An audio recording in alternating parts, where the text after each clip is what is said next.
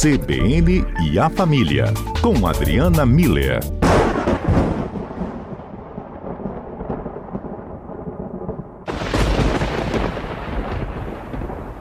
Muitos não gostam, aliás, não queriam nem ter ouvido esse som. Mas será que a gente tem como neutralizar, por exemplo, né, esse medo, essa sensação ruim que dá quando tem esse tipo né, de fenômeno natural? É o que a gente conversa então. Adriana Miller, boa tarde, bem-vinda. Boa tarde, Fábio. Boa tarde a todos os ouvintes. Apesar da chuva, eu imagino que até pelo tema que a gente vai falar, não seja uma boa tarde para todos, mas eu espero que pelo menos dentro de cada um a gente possa, com essa conversa aqui, trazer um pouco de tranquilidade, né, para todos os nossos ouvintes, Fábio. Isso mesmo, Adriana. a gente está num, né? num período hum. aqui do mês, né, e os alertas já estão falando bastante que vai continuar ainda, né, propício o tempo para raios e trovões. Só que saindo aí da meteorologia e indo aqui para o nosso comportamento, né, Adriana, tem como, né, a gente ter algum tipo de observação sobre a nossa reação diante, né, do clarão, desse barulho forte que vem no momento de chuva, assim? Pois é, Fábio. Então, é claro que chuva forte, raios, trovões, relâmpagos, tudo isso tá, traz transtornos para todos nós. Uh, os ouvintes acabaram aí de relatar, né, alagamento e muitas vezes prejuízo para a vida das pessoas, em algumas situações até morte, né, por soterramento, por é, afogamento, descarga elétrica, enfim. É, por isso, inclusive, né, toda, toda informação é importante da gente poder estar tá compartilhando. Só que para algumas pessoas, além desse transtorno, além dessa, desse empecilho todo, né, a, a tempestade aciona um mecanismo de medo em algumas pessoas até de pânico, Fábio. Então, é, e é, é bem mais comum do que a gente imagina, tá?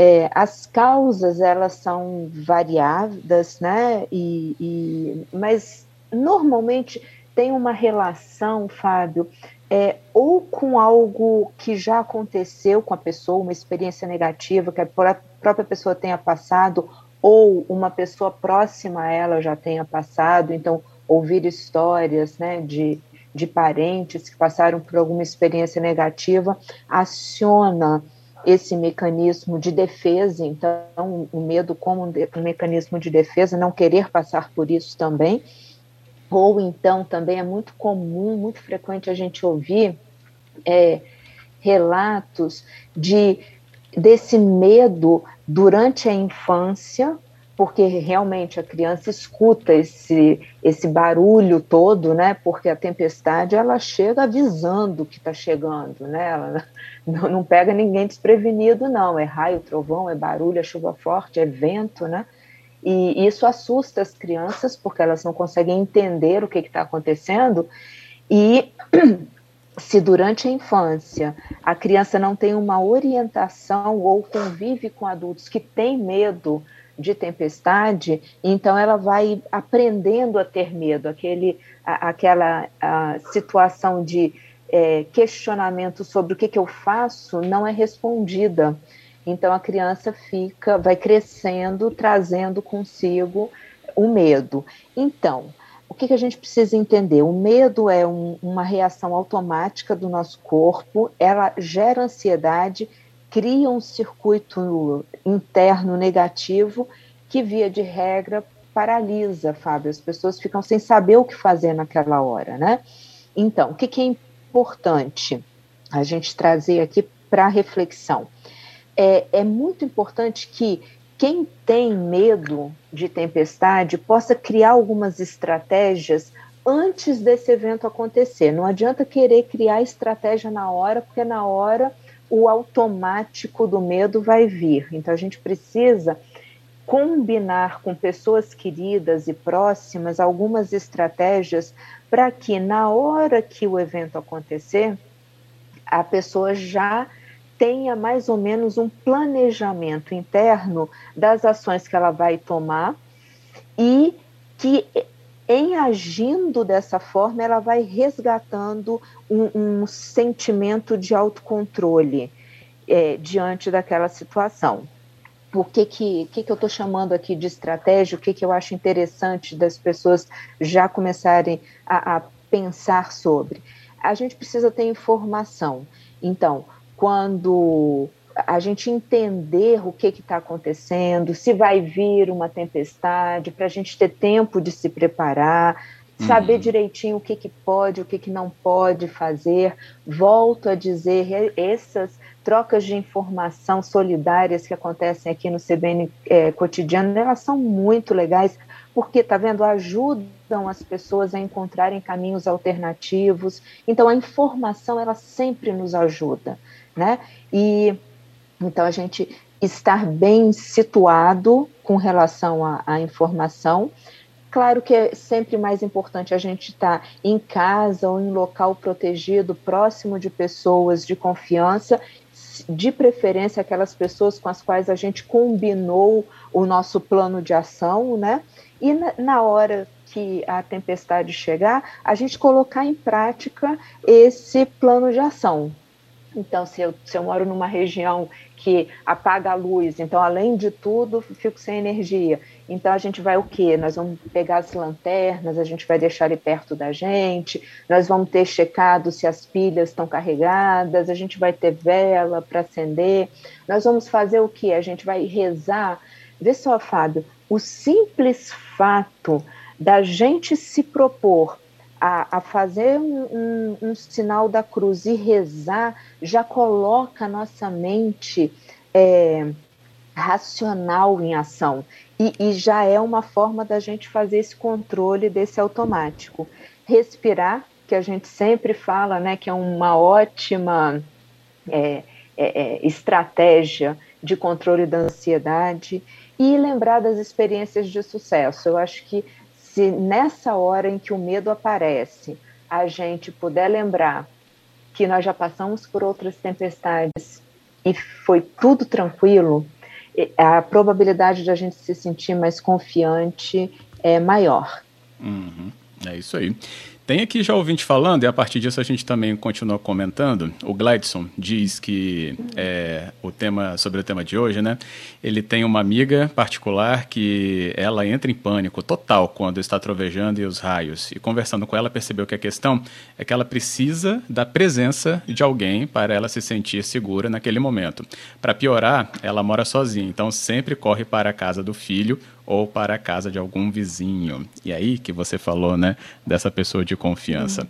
E a gente comentando aqui no CBN a família no ar com você, né, essa esse momento em que a gente está atravessando, né, um período é, meteorológico que está propício à formação né, de tempestades, raios e trovões, e a gente quer falar um pouco mais sobre que, o que lhe desperta de medo em você e como a gente pode ter aqui reações, é, no, uma estratégia para neutralizar né, esse medo ou a pessoa que se sente paralisada diante de um fenômeno natural assim.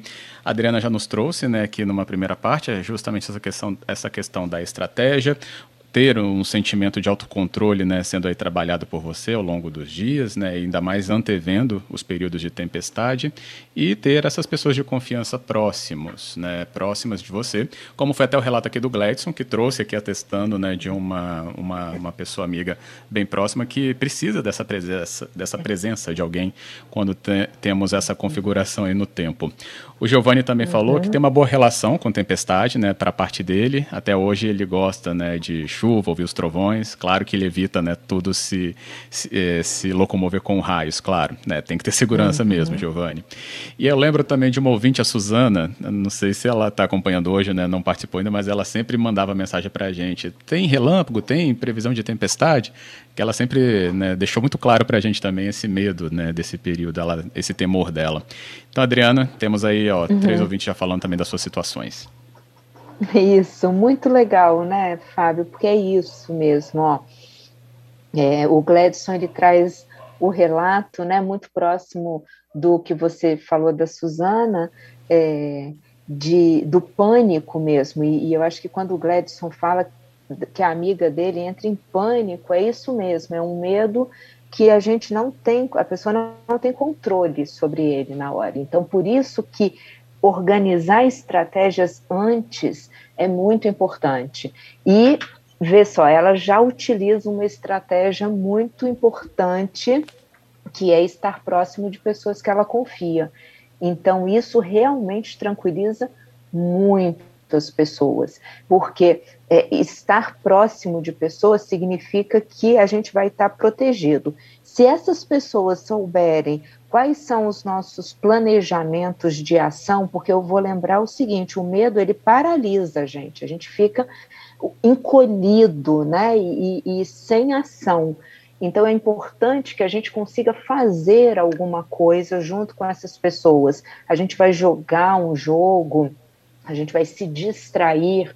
É, com criança, a gente costuma, para ajudar a criança a, a, colocar o racional acima da, da, desse impulso da reação do medo, a gente ensina aquele a contar o tempo, né? Do entre a luz do trovão e o barulho que ele vai, vai dar. Esse tempo mostra a distância que esse, esse raio caiu, né, ou estava de nós. E essa é uma brincadeira simples para a gente fazer com crianças, que tranquiliza a criança e que desvia o foco da atenção do medo para uma contagem. Eu estou contando, eu estou falando isso porque a mesma estratégia a gente pode usar com adultos, né? Desviar a atenção do evento para algo que pode até estar relacionado com o evento, contar então o a distância de tempo, né? Quantos segundos tem entre a luz e o som de um trovão, e ou então jogar é, procurar uma receita que nós vamos preparar é, agora mesmo, enquanto a chuva está. Os famosos bolinhos de chuva, né? São muito bem-vindos nessa hora. Ou outras coisas, ficar conversando, ver fotos, conversar sobre é, é, histórias engraçadas, né? Eu acho que tudo isso são estratégias que ajudam as pessoas a irem construindo isso que o Giovanni chama de uma boa relação. A gente mantém a segurança, eu achei super legal ele, ele mencionar isso, né? Porque uma boa relação não é uma rela relação de ousadia, de. de a, a gente precisa respeitar uma tempestade, sim, né? Sim. Então a gente não vai lá fora, a gente não vai se colocar em risco. Então, mantendo a segurança, todos nós podemos ter uma boa relação com esse evento da natureza que acontece de vez em quando e que a gente não tem como impedir que ele aconteça, né, Fábio? A gente só pode antecipar que ele vai acontecer. E, portanto, é. a gente pode antecipar como é que a gente vai agir nessa hora, para a gente não ficar só reagindo a ele quando ele vier. É, tem aqui a Raquel falando, é, uhum. é bom mesmo saber disso, mas quando vem aquele raio de repente, depois o trovão logo em seguida, porque estava muito perto, realmente o susto é inevitável. O João também me mandou aqui mensagem, né, dizendo que muitas pessoas que moram no interior acabam tendo experiências diferentes, né, com essas tempestades do que quem está na área urbana, até pela amplitude que isso tem também, né, em áreas de interior. E uhum. também a minha própria mãe, ela tem muito, muito receio né, das tempestades. Aí tinha uma época Sim. que ela tinha realmente reações de medo muito forte, né? Só que ela apagava uhum. a luz da casa toda, por exemplo, quando a tempestade era de noite. Só que aí quando vinha um raio, aí brilhava mais ainda, né? Uhum. Potencializava né, toda aquela tempestade. Aí de pouquinho em pouquinho é. falando, não, quando for assim não precisa pagar, né? Espera, ouve, acompanha, mas aí você está vendo que está tá ampliando muito mais né, o efeito da tempestade. Uhum. É, e tem outra, outro detalhe, é assim, eu imagino que em você sendo filho, né, Fábio, você sabe que a questão quanto à mãe era o, o clarão, né, igual a, a, Raquel falou, né, assim, esse clarão que aparece de repente. É, mas muitas pessoas do interior, igual o João trouxe aqui, porque, claro, a gente, pessoas que moram no interior e às vezes não é nem na cidade de interior, é no interior de interior mesmo, na roça, né? Em sítios, em fazendas, é, elas têm, elas estão mais é, diante mesmo da tempestade, né? Então, é, realmente a experiência essas pessoas têm lá é, é, é diferente daquelas que a gente tem aqui na, na cidade.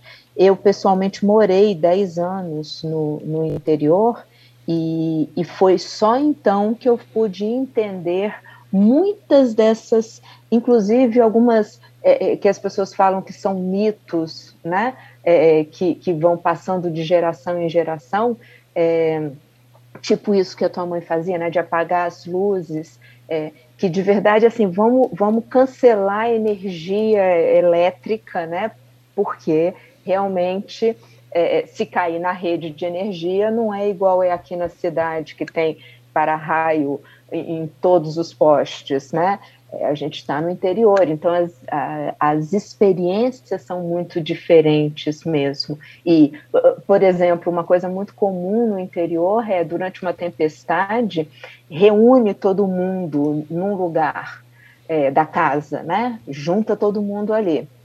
E é, o passo seguinte fazem uma oração, né? Então fica parecendo que as pessoas se reúnem para rezar o que também é verdade, mas é porque não pode ter ninguém lá do lado de fora, porque estar uhum. fora na hora da tempestade, como bem disse o Giovanni, é algo que coloca em risco. Então, para contar todos os membros da família, né, aquelas famílias grandes, né, precisa estar tá todo mundo junto, uma pessoa que conta, então tá bom, estamos todos aqui, vamos rezar para proteger. Ou vamos rezar para a pessoa que está faltando poder voltar logo, né? Isso aí. Então, assim, é, eu acho que tempestade ensina muito para gente, principalmente ensina que a gente pode é, gerenciar esse autocontrole quando a gente começa a criar essas estratégias para se para lidar melhor com esse evento. É isso que a gente quis é, proporcionar aqui nessa nossa conversa de hoje, Fábio. E tá aí, claríssimo. É isso. Adriana Miller, obrigado pela conversa. Obrigada a você, Fábio, a todos os ouvintes. Uma boa tarde e até quinta-feira. Isso aí, e fiquem protegidos. Até quinta.